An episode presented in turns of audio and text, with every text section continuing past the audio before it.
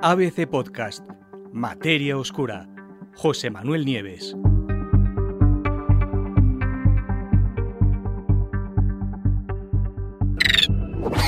¿Un agujero en la Vía Láctea? Hoy vamos a hablar de una nueva estructura, de un nuevo misterio, y está dentro de nuestra galaxia. Se trata de algo que los astrónomos se quedaron, desde luego, con la boca abierta. De hecho, no podían dar crédito a lo que estaban viendo.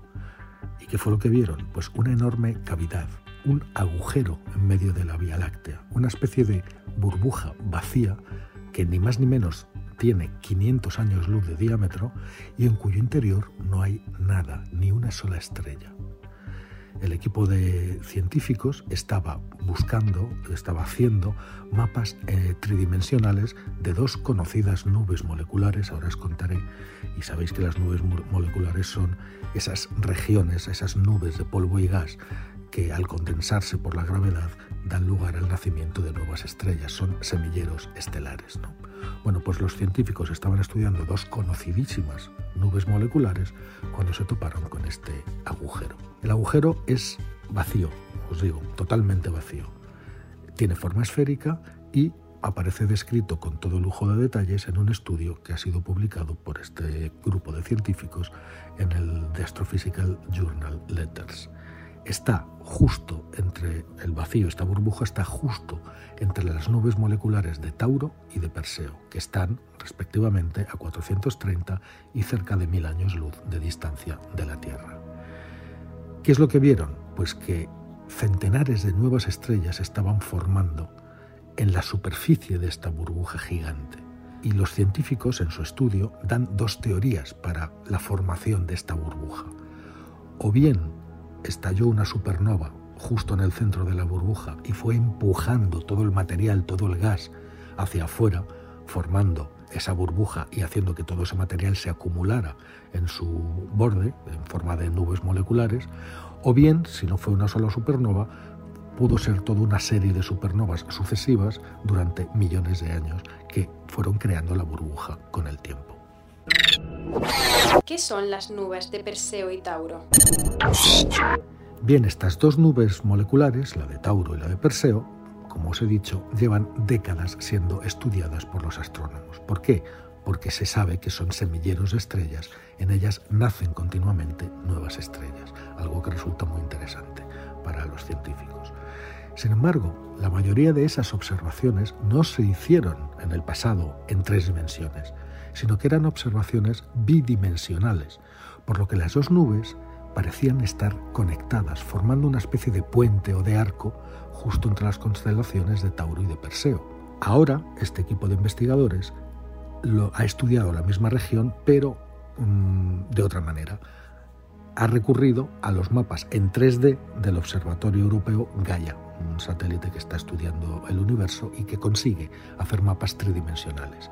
Al hacerlo, los científicos se dieron cuenta de que lo que habían visto hasta entonces, esa especie de arco formado por las dos nubes una detrás de otra, pues no era más que una ilusión óptica. Porque si coges el mapa en tres dimensiones, puedes girarlo. Y al girarlo te das cuenta que esos dos semilleros de estrellas no están en realidad pegados, sino que hay una distancia de cientos de años luz entre uno y otro.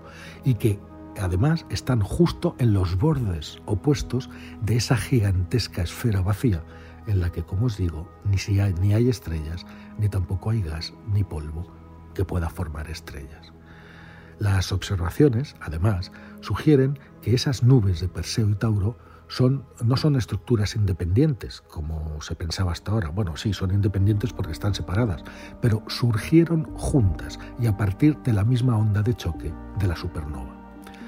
Fijaros bien, dadas las posiciones de esas nubes y las edades de las estrellas que hay en el interior de cada una, los científicos han estimado que las dos se formaron a la vez como resultado de la misma explosión de supernova hace entre 10 y 20 millones de años.